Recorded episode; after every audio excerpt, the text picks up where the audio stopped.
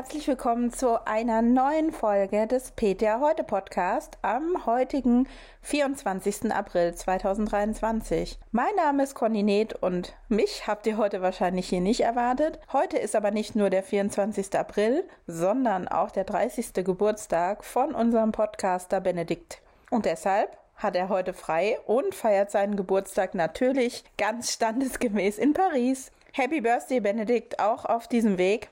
Und von Paris geht's zurück zu unseren heutigen Themen. Und heute geht es um elektronische Wiederholungsrezepte, die Austauschmöglichkeiten bei Lieferengpässen. Da verzichten die Kassen nämlich auf Retax. Phytopharmaka bei Kinderhalsschmerzen sind die wirklich geeignet. Und die Interfarm in Göttingen. Hier könnt ihr nämlich Tickets gewinnen. Also, los geht's. Ja, schon seit März 2020 steht das Wiederholungsrezept als Option im Sozialgesetzbuch, genauer dem SGB V. Ärzte könnten beim Ausstellen eines Rezepts dann vermerken, dass der entsprechende Versicherte das verordnete Medikament bis zu viermal innerhalb eines Jahres in einer Apotheke beziehen darf. Also eine Erstabgabe und bis zu dreimal eine wiederholte Abgabe, ohne dass der Patient dann eine weitere Verschreibung vorlegen müsste.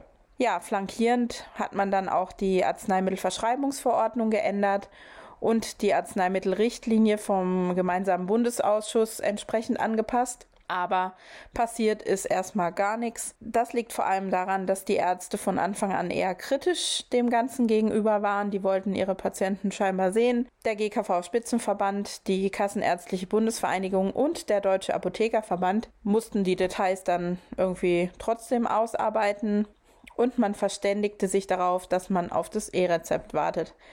Ja, könnte man jetzt sagen, ähm, könnte lange warten, aber damit hat sich das Ganze natürlich verzögert. In der Zwischenzeit hat jetzt die Gematik ein Konzept erarbeitet, was die Softwarehäuser der Ärzte dann noch umsetzen mussten.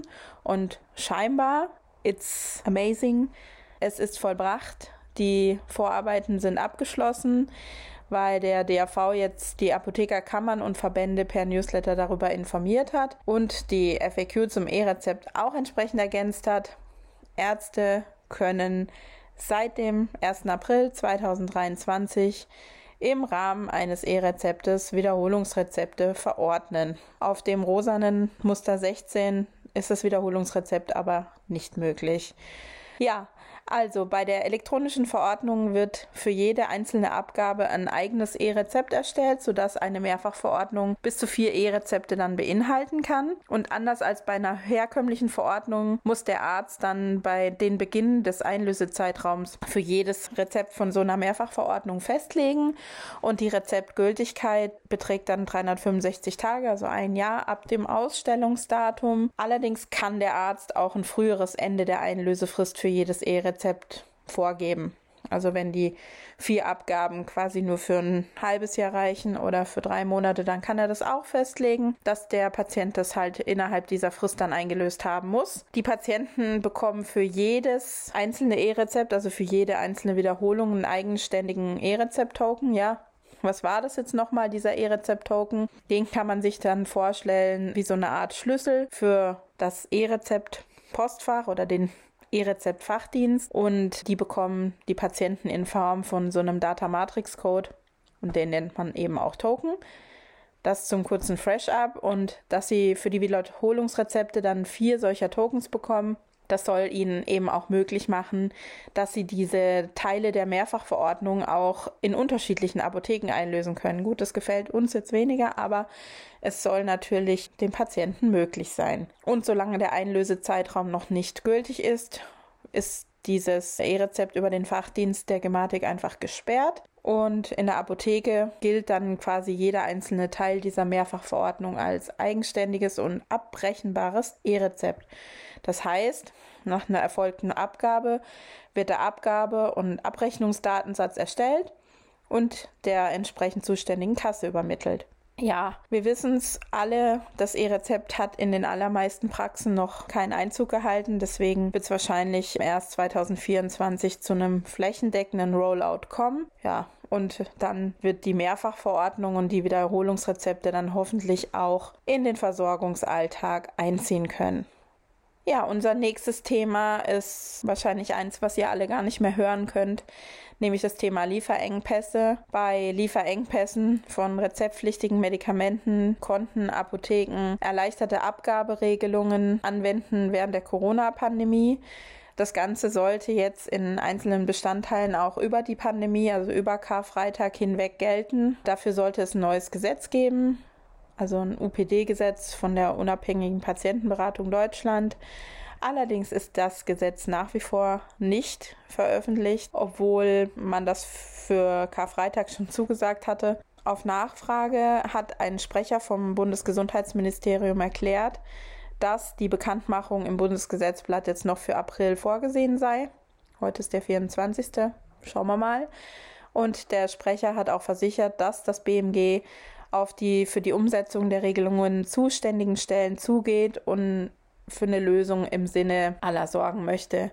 Und die Abda hat wissen lassen, dass sie mit dem BMG in einem engen Austausch steht und dass man erwartet, dass die nahtlose Abrechnung der Apotheken gemäß den bisher geltenden SARS-CoV-2 Arzneimittelverschreibungsverordnungsregelungen unterstützt werden und dass man dafür Sorge trage, dass die Krankenkassen die Abrechnung auch einschränkungslos akzeptieren, also keine Retax. Und für den Zeitraum bis zur Veröffentlichung des UPD-Gesetzes hatte das BMG die Krankenkassen jetzt über den GKV-Spitzenverband aufgefordert, diese lückenlose Anwendung der Übergangsregelungen trotz des verspäteten Inkrafttretens zu akzeptieren und eben von Retaxation abzusehen.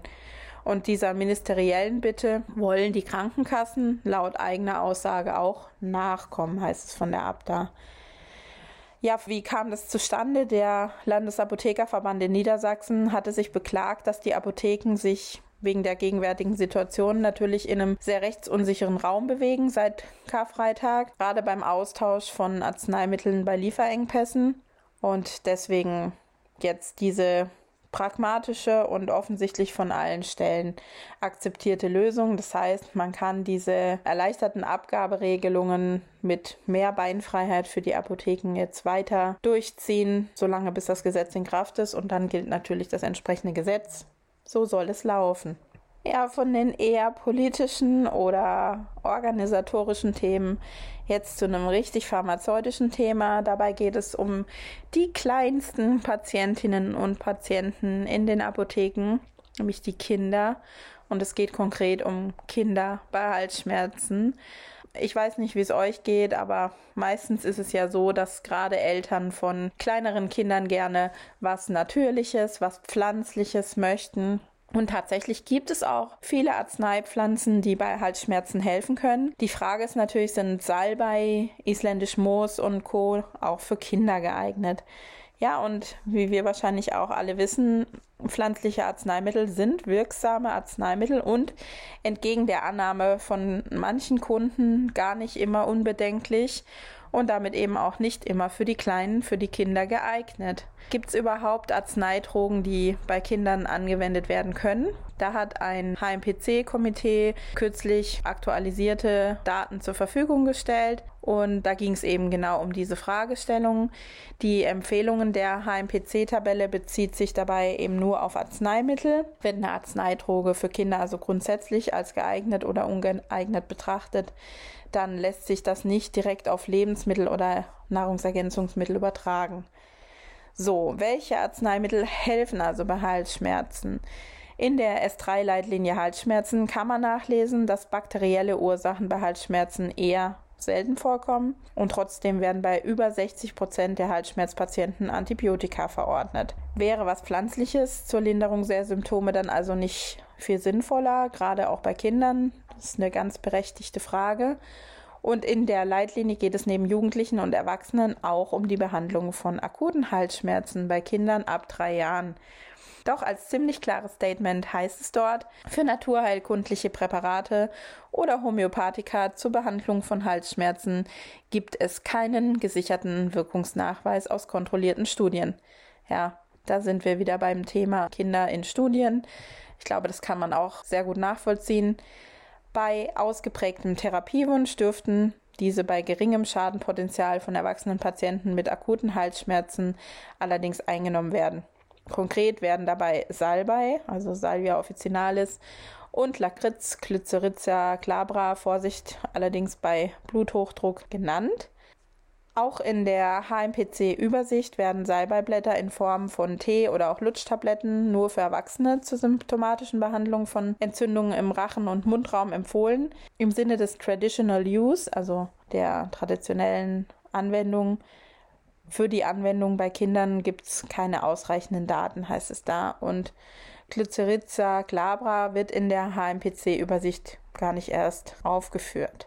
Ja, wenn es für Phytopharmaka bei Halsschmerzen kaum Evidenz gibt, was ist denn dann laut Leitlinie zur Linderung der Symptome überhaupt empfehlenswert? Die systemische Einnahme von Ibuprofen, also kurzzeitig symptomatische Therapie, wird in der Leitlinie eben auch für Kinder als geeignet beschrieben.